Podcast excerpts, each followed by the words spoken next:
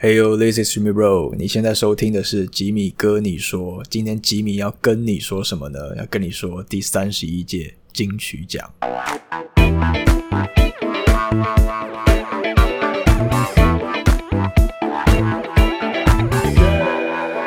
如果你是第一次听到我的节目，我觉得我再重新好好的自我介绍一下我自己好了，因为毕竟真的是没有人，没有很多人认识我吧？诶，你认识我吗？诶，现在正在收听的你，你知道我是谁吗？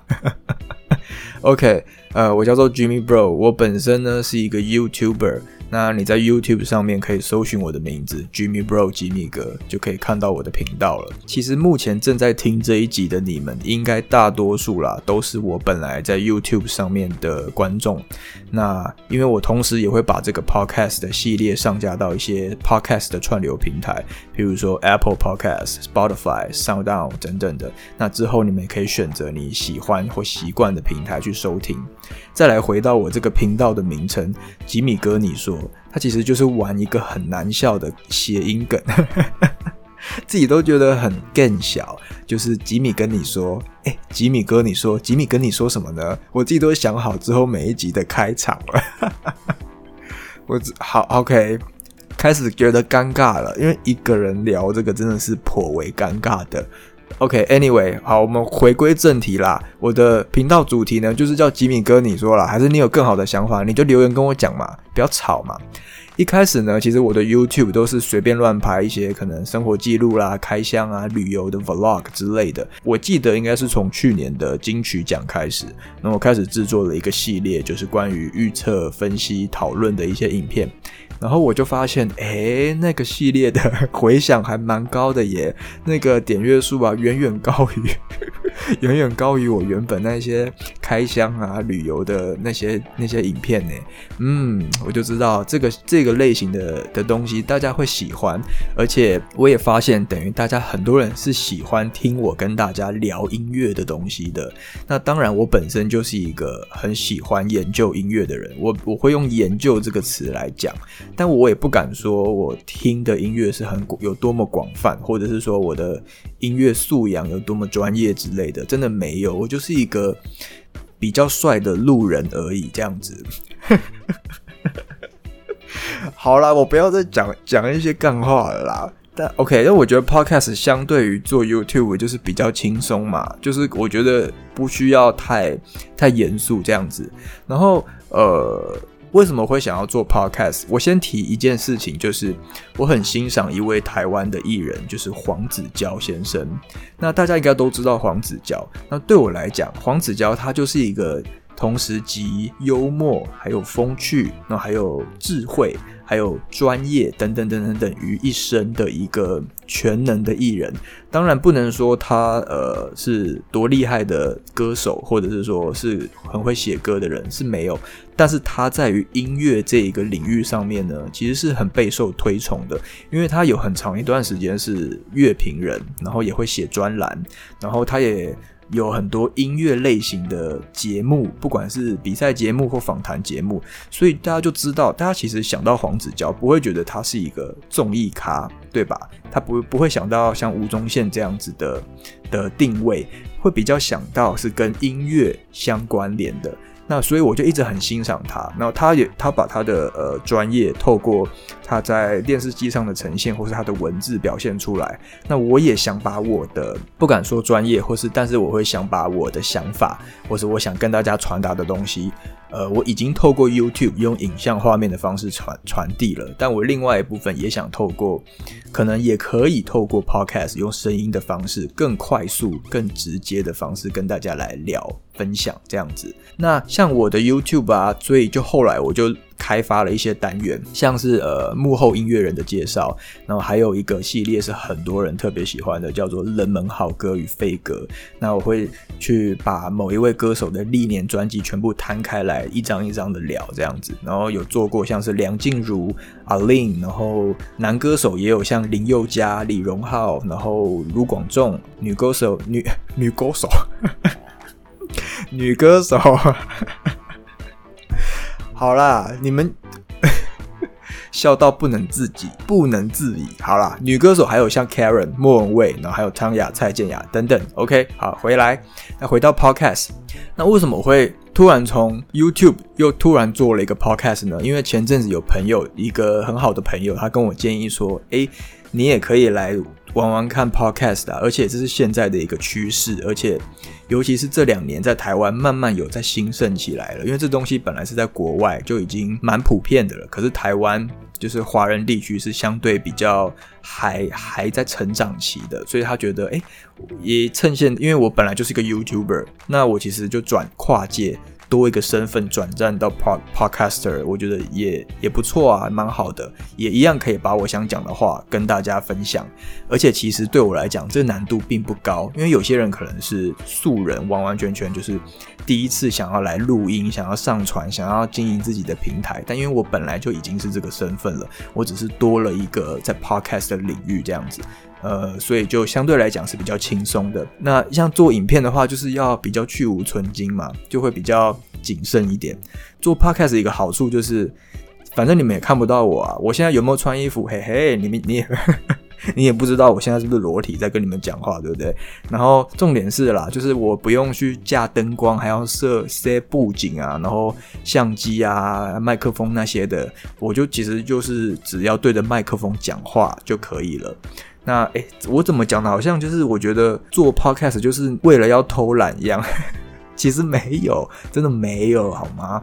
我觉得 podcast 有一个很大的好处，就是我一样可以在差不多二十到三十分钟这个时间里面，我反而可以跟大家聊更多的东西耶。我可以跟大家讲到更多的话，因为就是一直讲话而已啊。对啊，可能很多人是你是本来就已经是我 YouTube YouTube 的观众了。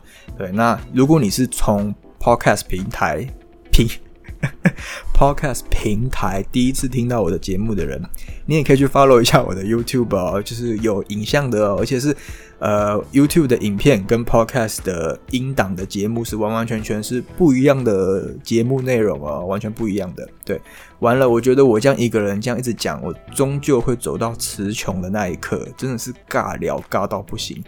不管啦，哈，反正就第一集就给他。尬下去啊！哈，立刻变台。好，Podcast 这个东西，如果你以前没有接触或者怎么样，不管，我觉得这东西是蛮好玩的，而且是呃，可以很轻松的在你生活的任何时刻，你都可以把它播放出来听。Maybe 是你在通勤的时候啦，或是你在吃饭的时候，或者是你在运动，可能跑步啊，或是你在健身房的时候，或者是你在洗澡的时候，其实这都可以放出来听。因为我自己是真的在做这些事情的时候，有时候是都都会放 Podcast 来听的，你就会感觉到哇。耳边一直有一个人不断在跟你讲话，一直有声音在那边巴拉巴拉巴拉巴拉巴拉巴拉，你就觉得哦，觉得整个场面就热络了起来，you know，就不会有那种空虚寂寞、觉得冷的 feel 了。那最后最后我再讲一个，就是为什么我会。想要做这个 podcast 的系列的原因，就是我觉得这个原因可能才是真正最主要的原因啦。刚前面讲的都是一些很冠冕堂皇的东西，就是我的 YouTube 影片，如果你有在 follow 我的人就知道，我是出了名的慢，慢工出细活的那个慢，对，不是鳗鱼饭的慢。我非常追求影片的那个内涵，要有传达的内容的。的的就是内内容，然后还有影片的画面的质感，连同声音音音源的质感，任何一个细节，所以我就会花很多时间在制作一支影片。我每一支影片可能从最初的发想到最后的发布，真的几乎啦，可能都至少要一个礼拜的时间吧。所以很多人就等我影片，都是等到天荒地老，但是都还是很有耐心。我真的是觉得很佛心来着，你们怎么这么有佛心，可以等我一支影片？好，那但是录 podcast 就相对很单纯啦，就可以不用去准备那些我刚刚讲的巴拉巴拉的东西，也不用后置简介，然后也不用再去上字幕这些东西，相对就可以省下更多的时间跟你们讲话。这样子，所以我是希望未来呢，我的 YouTube 的频道呢是可以，我希望我的期待是，可能影片与影片之间呢就可以穿插个一一到两支的 Podcast，然后但一样都是在聊可能跟音乐或者是说你们感兴趣的主题，这样你们就会觉得，诶，每个礼拜我都会有新作品发布这样子，然后就会觉得，嗯，吉米哥 Jimmy Bro 一直在陪伴在你的身边，不管是看得到的，或者是看不到的，听得到或听不到的，到底在讲啥小啦？反正就是会觉得说我一直有在。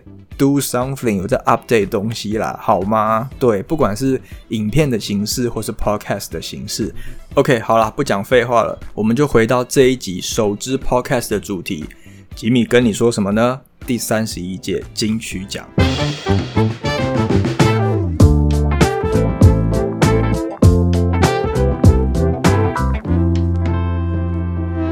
OK，那今年的金曲奖因为疫情的关系，大家都知道，从本来五六月就是延延延延延，然后现在已经确定会在十月三号在台北流行音乐中心，简称北流的这个地方举办。但我真的不知道北流是下面挖哥诶，它是一个新的地方吧？OK，然后反正今年不是在台北小巨蛋哈，是在台北流行音乐中心。然后颁奖典礼呢是在十月三号，然后入围名单呢也会在七月中公布，没有说几号，但应该。应该就是近期了。你们听到这支 podcast 的时间是七月初嘛？所以 maybe 呢，就是可能下个礼拜喽，或是下下礼拜。所以我们都很期待，等于就是正式进入这个金曲备战模式，这个热度开始要把它炒起来了。所以呢，今天就是 就是今天就是要来跟大家浅谈一下第三十一届金曲奖的作品。浅谈哈，大家有看到我的标题有写浅谈，就是真的是浅谈，很浅很浅的谈才叫浅谈，还没有要讲到那些专业深入的评测分析，然后比较，然后谁的胜出几率，然后谁会是遗珠等等那些都还没有要讲到那些，就只是跟大家聊一聊一些废话。因为你知道，在做 YouTube 的影片，我就没办法放太多废话在里面，时间有限。但是讲话就是就可以把废话，好了好了好了，反正就是我不敢讲说我去年二零一九年的所有专辑都有去把它全部听完，不可能啦。但至少呢，我有听过的专辑里面，我有挑选出十张。哦，这十张是我特别特别喜欢的作品，然后我今天会把这十张呢跟大家分享，就是我最喜欢哪十张去年发行的作品，我很希望可以在今年的金曲奖看到他们的身影出现，并不限定于是什么大奖哦，什么最佳专辑啊、男歌手、女歌手，不一定。哦，一些技术奖项啦、录音奖啦，或者是什么包装啦、MV 啊，都好都好，随便啦哈。作词、作曲、编曲也都 very good 的啦哈。反正就是我很希望这十张专辑能够在入围名单里面尬一脚吧，不要就是全军覆没吧，这样我很难堪呢。我挑了十张，十张专辑就这十张，跟今年的入围名单一个一点关系都没有。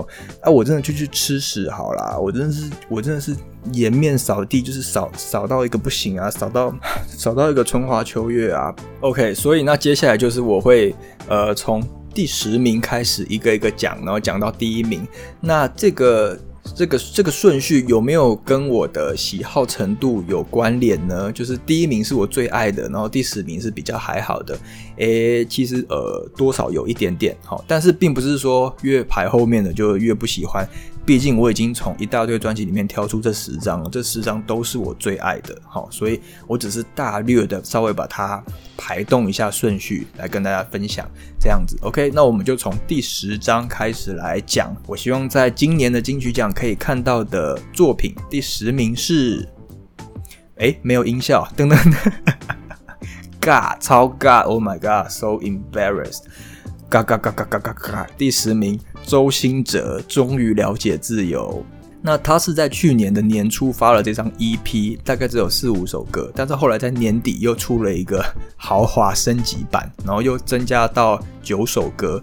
那里面呢，其实有一半的比例都是。呃，电子乐舞曲，大家可能对，其实大家对周兴哲的那个印象可能会停留在抒情歌或者是偶像派哦，就是长得又帅又可爱，唱歌又好听，大概就是这样。可是很少人，就是应该说他的编曲跟制作的这一个这一块的天分，稍微有一点点被忽被低估了，被忽略了。因为我觉得他很努力在在做幕后这一块，因为我有我有在 follow 他的 vlog，然后知道他做音乐的一些过程，他有不断的在学新的软体，有在与时俱进，就而不是一直在唱那些抒情巴拉歌。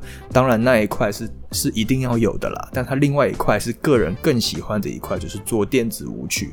所以我觉得他在这部分的表现其实是蛮不错的。我现在来出个题目给大家好了，我总是要跟你们有些互动嘛。我举出呃，我列三个条件，然后你想想看，可以想出哪一个歌手的名字？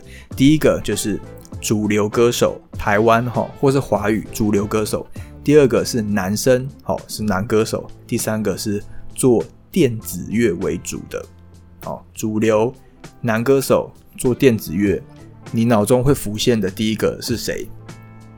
而且我讲的电子乐不是那种 rap 嘻哈那一种，因为那种其实有蛮多的，什么熊仔啊、OZ 啊、Hot Dog 啊，或是蛋堡啊啊，我讲的不是那一块，我讲的是做，比如说像 trance 啊、dance music，或是那种你知道的，就是舞曲类型的，就很少吧，对不对？因为他又要。又要自己做，可是又要是主流，而不是那种定地下独立音乐，所以我觉得周兴哲在这个条件里面，他绝对是可以尬到其中一一名的。就尤其是现在的新生代来讲，而且而且他的他他知道自己的声音最好听的那个 part 在哪里，就是他很有磁性的那个低音，他其实低音可以唱到蛮低的，就是比一般男歌手或者一般路人再低一点的低音。然后他的音域虽然不是说多宽，但是他的假音很漂亮，所以我觉得他自己写歌知道自己声音最好听的部分在哪里，所以他做出来的音乐就是很有他自己的 style。像他这样专辑我就蛮推荐，像是主打歌 Nothing，呃，不是 Nothing，Nobody But Me，然后还有 Something About L.A.，然后还有像 Old Days 开场曲等等的，大家都可以去听听看。所以啦，我希望周星哲至少在今年金曲奖可以尬到一个技术奖项也好吧？对啊，我是希望他能够呃。制作音乐这一块能够被多一点人看到了，而不是只看到他的颜值这一件事情而已。OK，好，再来进入到第九名。第九名呢是 Trash 乐团的 Never Die。呃，我不知道大家对于 Trash 乐团有什么样的印象，或是你们听过的。呃，你们呃有人听过 Trash 乐团吗？举个手好吗？好，反正不管啦。Trash 乐团呢，他以前好像也有入围过金曲奖的最佳乐团吧，某一张专辑。那其实他们刚出道，我那时候印象非常。非常深刻，就是那个《Kiss》那首歌很好听。然后他们一开始做一些比较放克的东西，然后后来有做很多 Britpop 英伦摇滚的东西。然后主唱他那个就是唱那种 Heavy Metal 的那种烟嗓啊、撕撕裂音，就是都非常的厉害。而且它是结合在蛮主流的摇滚乐里面，不是那种让人听不懂的那种鬼吼鬼叫的音乐，所以不会很吵，然后也不会刺耳，然后旋律又是流行的，所以我觉得 Trash 音乐是很独树一格。然后他这张专辑其实也是四首歌的 EP，但是歌曲的风格也都很不一样，像 Never Die 是比较公路摇滚的，然后重感情的废物就是一个抒情摇滚，然后还有希望你回来是他献给他已经过世的父亲。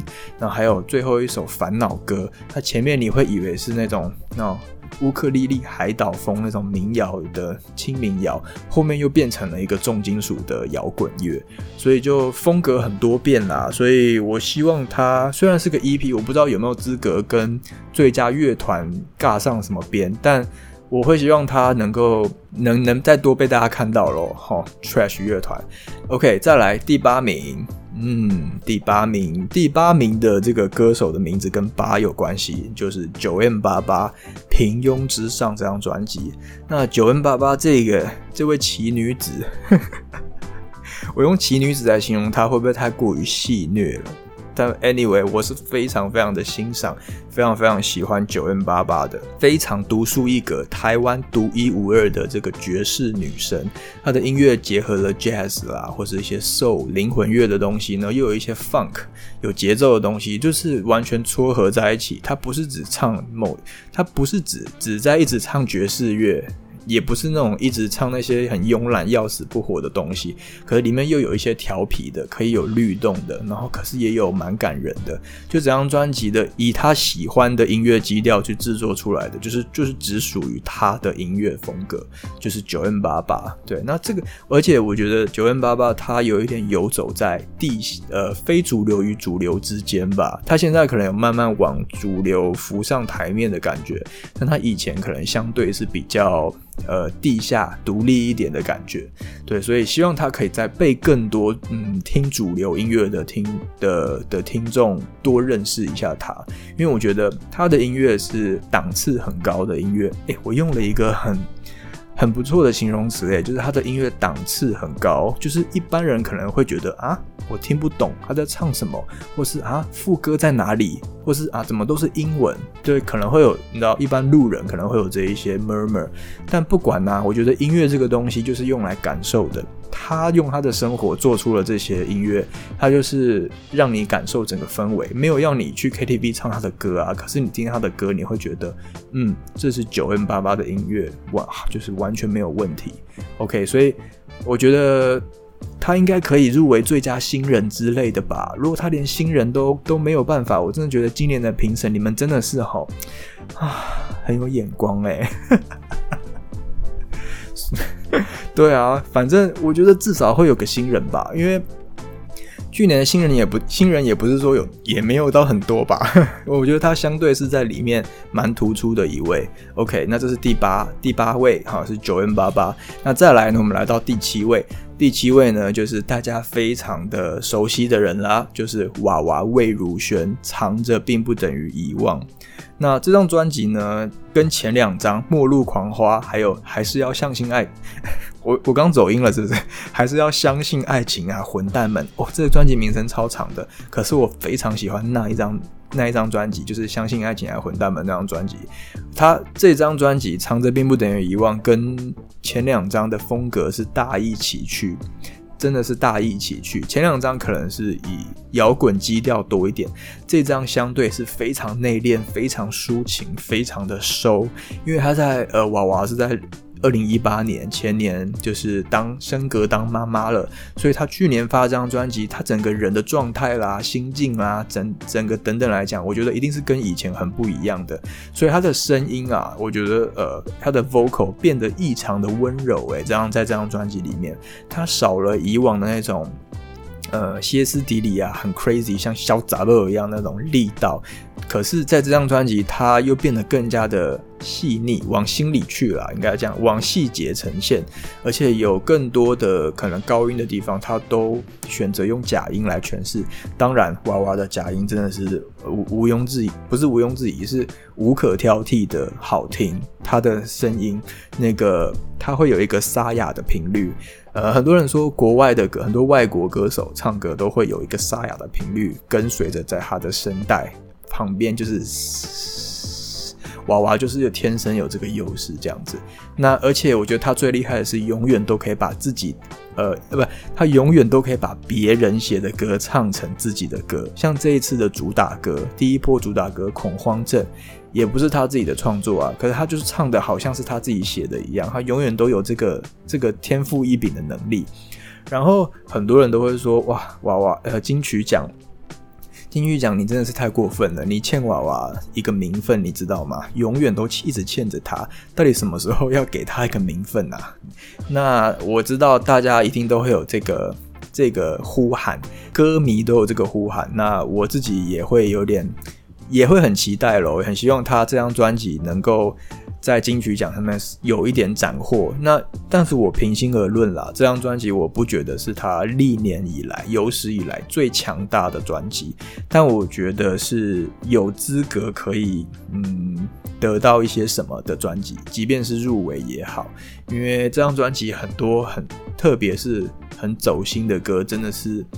哦，真的是完全就是哭哭啼啼啊，像 Ophelia 或是 He is so 在星期三或礼拜三这些主打歌，你能你 Hello，嘿，先生小姐们，Hello，你睡着了吗？就是这些歌你听了是不是就是就是无话可说嘛？你能说它难听吗？不能嘛。我开始在胡言乱语了，是不是？好，OK，这是第七名，娃娃魏如萱。好，那再来呢？我们进入第六名。哦，第六名这个我真的是非常非常的 one of my favorites，在这十名里面，我的最爱之一，最最最爱之一，我把它放在第六名。我觉得它很值得可以再往前放。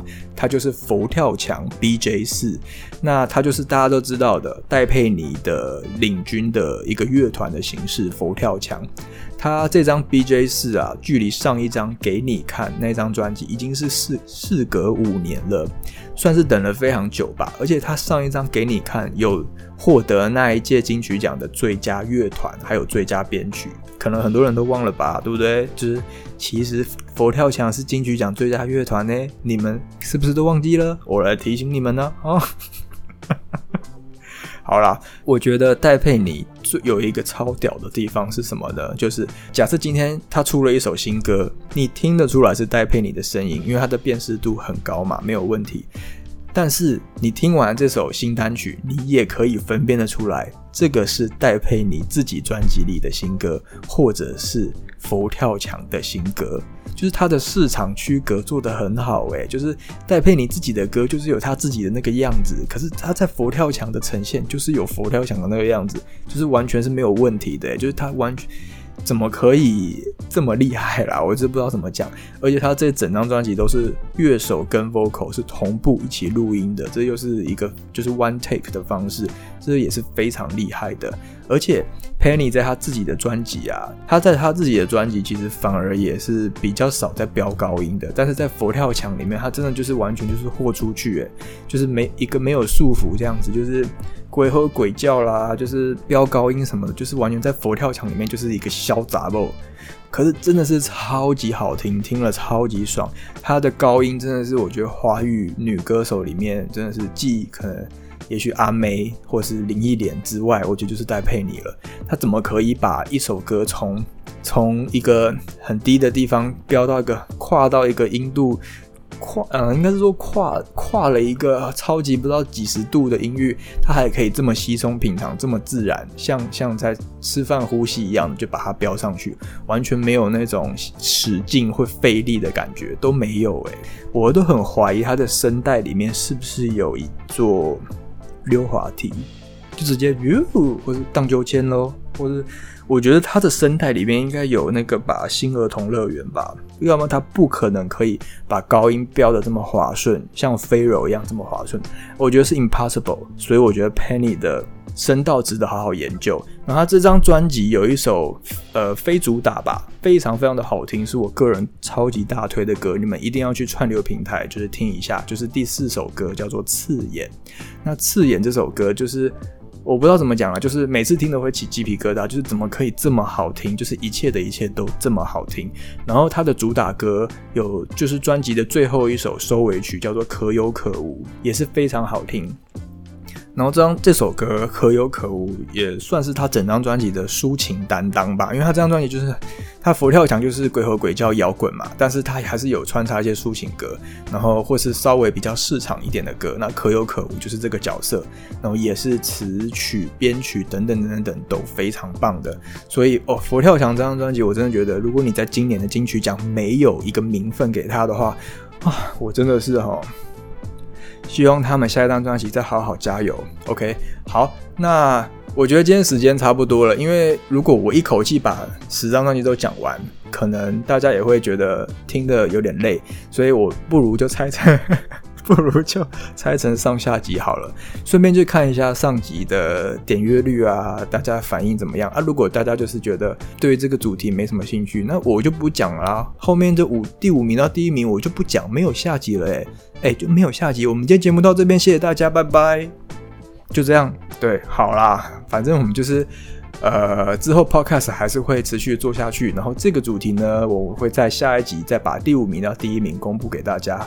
OK，那今天的 Podcast 节目到这边。那如果你有什么的心得、意见、想法，也可以在 YouTube 下面的留言区告诉我。对，OK，那就是这样。那也可以在其他的 Podcast 平台可以收听到我的这个节目喽。OK，那我们今天的节目到这边，那我们就下一集再见，拜。thank you